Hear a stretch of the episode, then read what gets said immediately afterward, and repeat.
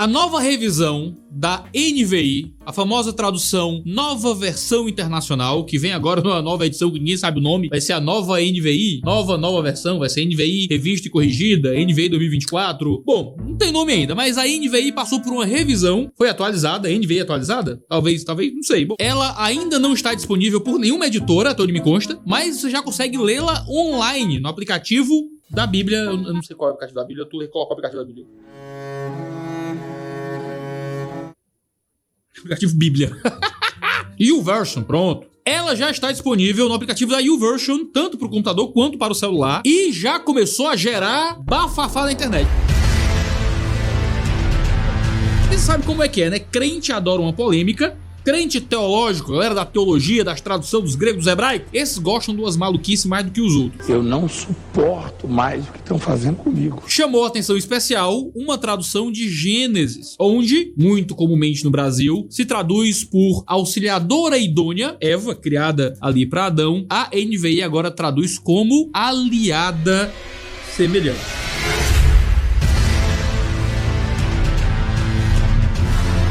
E muitos têm acusado a NVI de ser agora uma tradução feminista. É uma tradução que está corrompendo o sentido real da escritura. É isso mesmo? Será que é uma corrupção aí? Vamos parar um pouco para analisar essa tradução, deixando o fígado de lado, olhando para o hebraico do Antigo Testamento, para que a gente chegue a uma conclusão baseado em conhecimento, não em guerras culturais. Bom, esse é o de olho no texto o nosso programa de exegese do Antigo e do Novo Testamento, aqui do Dois Dedos de Teologia.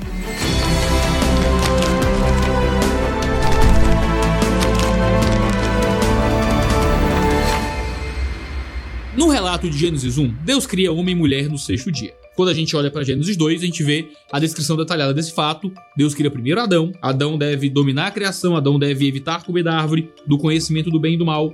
Deus disse que não era bom que Adão estivesse só e que ele faria uma auxiliadora, ajudadora, aliada, idônea ou semelhante. Essa tradução que se consagrou no Brasil, auxiliadora idônea, é a melhor decisão de tradução do hebraico aqui, auxiliadora tem sido interpretado por muitos em termos de diminuição da identidade da mulher como uma identidade sempre derivada do homem, de modo que ela existe como uma simples ajudante do homem nada além disso. Idônea, por sua vez, é um termo bem arcaico, normalmente é usado para alguém confiável ou sem corrupção. Falamos de alguém de caráter idôneo, quando a pessoa é correta. A primeira coisa que nos chama a atenção aqui é a declaração: não é bom que o homem esteja só, que vem para explicar porque é que Deus cria a mulher. Em tudo que Deus havia criado até agora, ele avaliou e declarou que era bom. Mas quando vemos a criação do homem, há algo que não é bom. Não é bom que o homem esteja sozinho.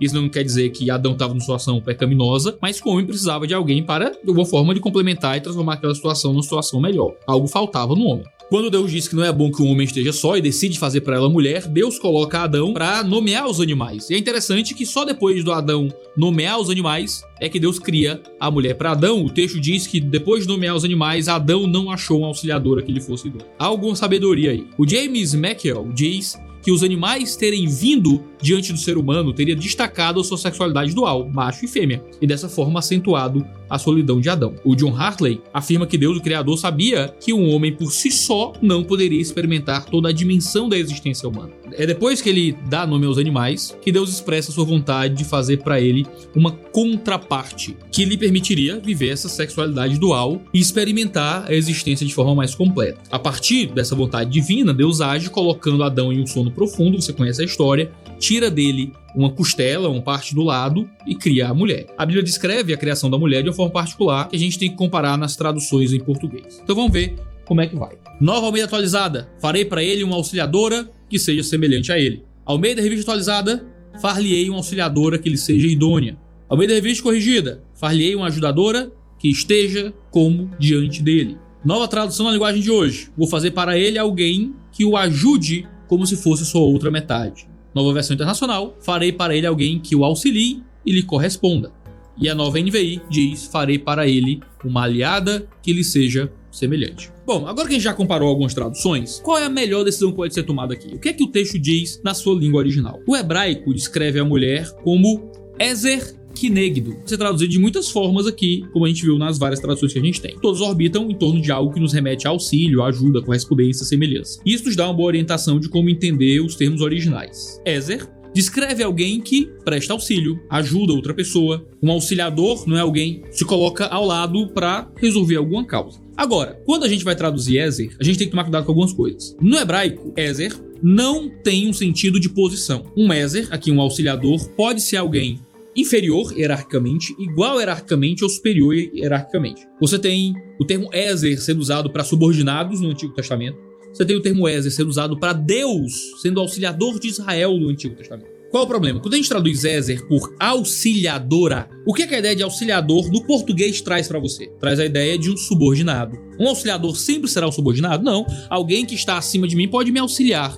Mas existe um sentido cultural de auxiliador que está ligado ao léxico no português que traz muitas vezes essa ideia de subserviência. Iago, mas a mulher submissa ao marido mesmo. Calma, mas a gente não traduz um texto com teologia sistemática. A gente traduz um texto através da lexicografia, do que ele é original, e é uma aplicação que funcione bem na língua que você quer levar aquele texto. Se eu tiver uma palavra que represente melhor o campo semântico da palavra original, funciona melhor. Aqui, um auxiliador, o Ezer, não é alguém que está na posição necessariamente inferior ao outro. Então a palavra auxiliador talvez não seja a melhor decisão que a gente tem aqui.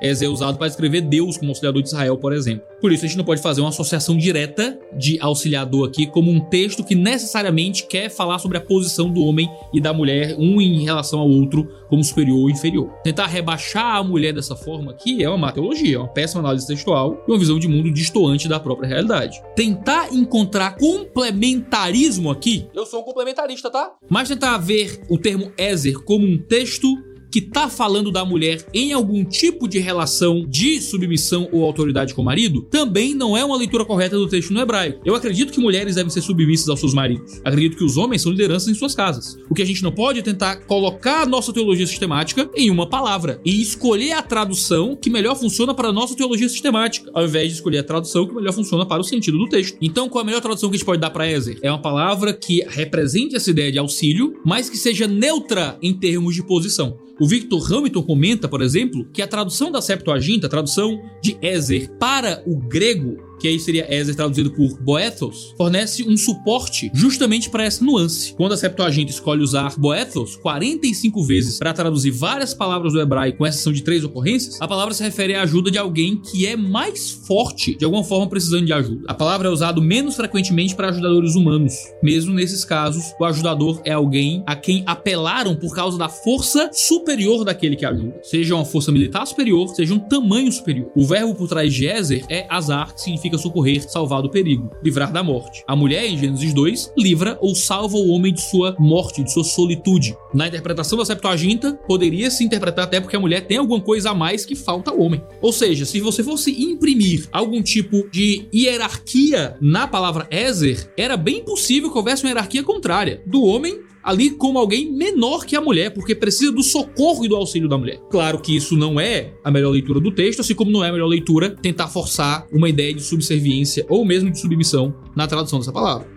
O John Hartley aponta com muita sabedoria que, por definição, a pessoa que precisa de ajuda admite algum tipo de limitação. E por isso, não há respaldo algum para afirmar que, pela mulher ser essa Ezer, ajudadora, auxiliadora, ela é inferior ao homem. Não era bom que o homem estivesse permanentemente sozinho. O homem precisava da mulher e ainda precisa. É diante disso que a atualização da NVI apresenta uma tradução que me parece mais próximo ao sentido original de Ezer. Traduz por aliada. Aliada transmite a ideia de alguém que está ao seu lado, sem trazer necessariamente a conotação de superioridade ou inferioridade. A aliada tá ali para apoiar o homem, dando ajuda, socorro, salvando de perigos. Além disso, como vimos que Ezer aparece em contexto de auxílio militar, aliada reforma essa aplicação militar. Aliados lutam juntos numa guerra, numa batalha, sem uma hierarquia bem estabelecida aqui. Quando Ezer é traduzido por aliado, a mulher passa a ser vista como uma companheira de guerra do homem para vencer os desafios e todas as tentações e todos os pecados e as consequências que possam surgir juntos nesse relacionamento, dominando e gerindo a criação. Por aliado ser um termo neutro no sentido hierárquico, funciona muito bem. Um aliado pode ser inferior em termos de submissão à autoridade. Um aliado pode ser igual,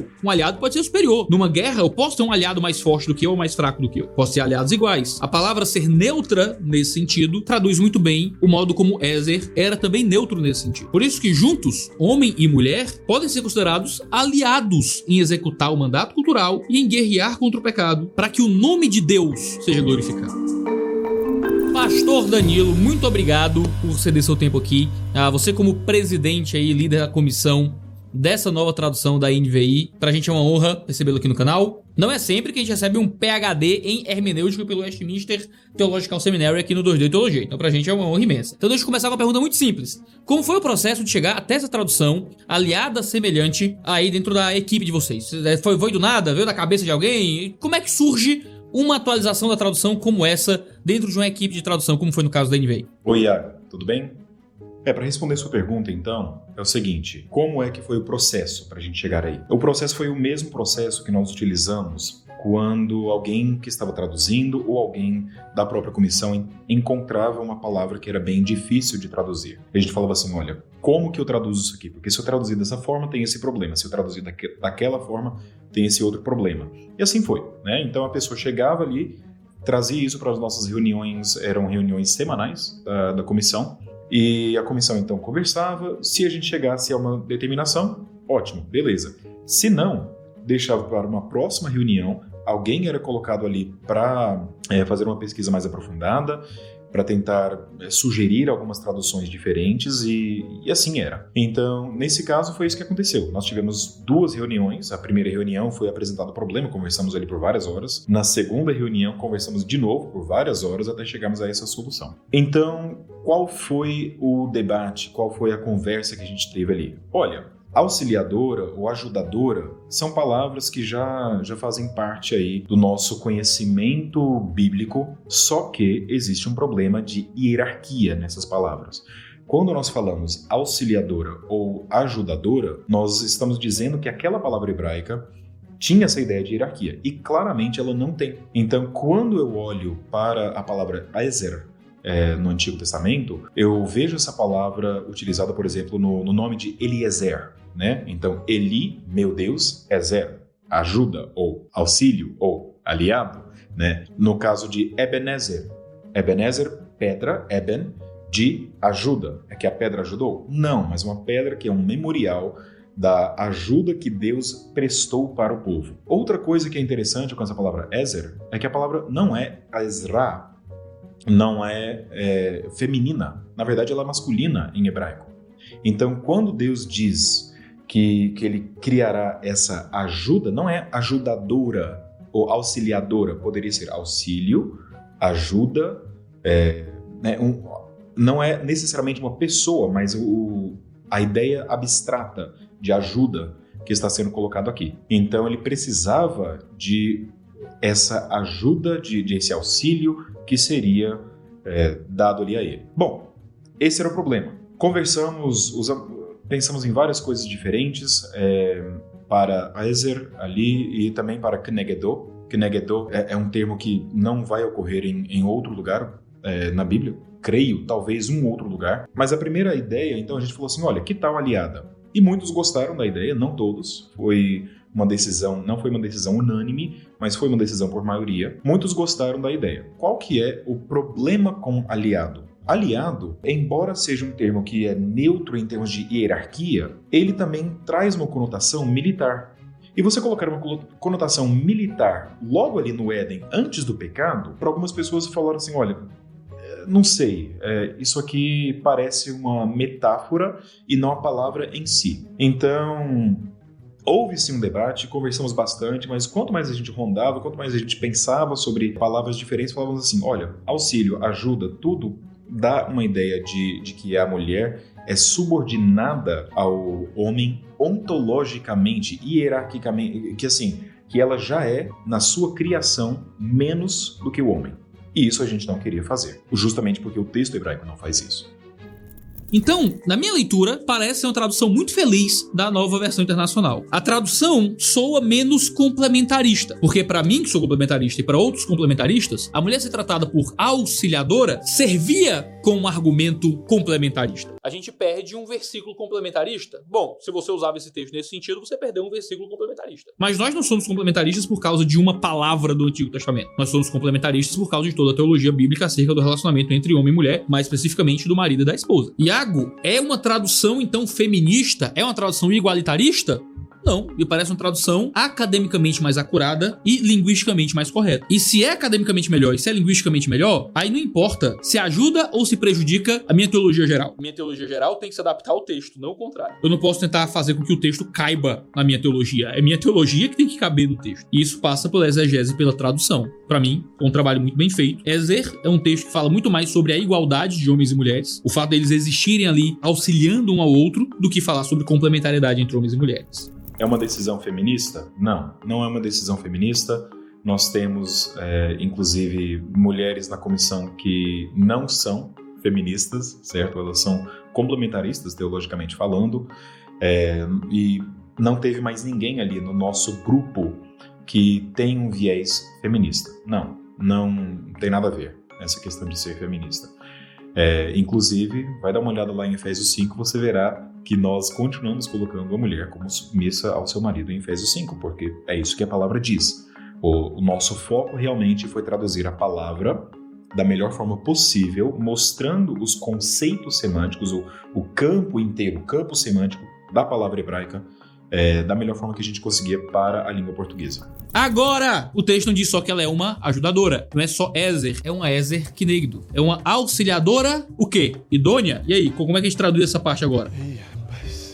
Em hebraico, Kinegdo aponta para alguém que é significativamente diferente do homem para que possa contribuir de forma distinta para a sua vida. Ainda assim, alguém que era da mesma essência e do mesmo nível, como diz o comentarista. A língua hebraica possui uma característica em que as palavras são formadas a partir da aglutinação da base da palavra e preposições e termos que ressaltam um elemento ou outro. Isso lembra muito lá o alemão, que forma palavras juntando tudo. O hebraico tem essa característica de que palavras do gênero masculino podem ser aplicadas a um sujeito do gênero feminino e vice-versa, sem que isso prejudique ou insinue algo do caráter do seu sujeito. Quando são traduzidas, essas palavras devem respeitar a gramática da língua para onde está sendo traduzido, obviamente. Essa é justamente a condição de kinegdo aqui, que possui um sufixo masculino. Nessa questão, o John Alton nos ajuda a entender melhor o seu significado. Ele argumenta que que, né, que aqui é uma preposição geralmente usada para descrever uma comparação, uma correspondência. Outros comentaristas, o Altke e o Konov, descrevem três facetas básicas para o uso de que aqui. Aqui, Aproximação, concordância com o tipo e correspondência em identidade. Ela geralmente é traduzida como semelhante ou assim como. Um segundo elemento é neged. Quando se aglutinam, as palavras são adaptadas e sofrem algumas modificações na sua morfologia. Não é só juntar palavras como um brinquedo de encaixe de peças, não. Essa palavra é predominantemente usada como preposição, e sua amplitude de significado é semelhante ao que nós encontraríamos em inglês para a palavra oposta, a qual pode ser espacialmente, né, como banco oposto ou conceitual. Desse modo, sendo usado em contextos que sugerem complementariedade, ou contextos que sugerem oposição a alguém. Por isso, você já deve ter visto alguém na internet, olha só, hein? Exegese de TikTok, dizendo que a verdade, na verdade, a auxiliadora idônea tá ali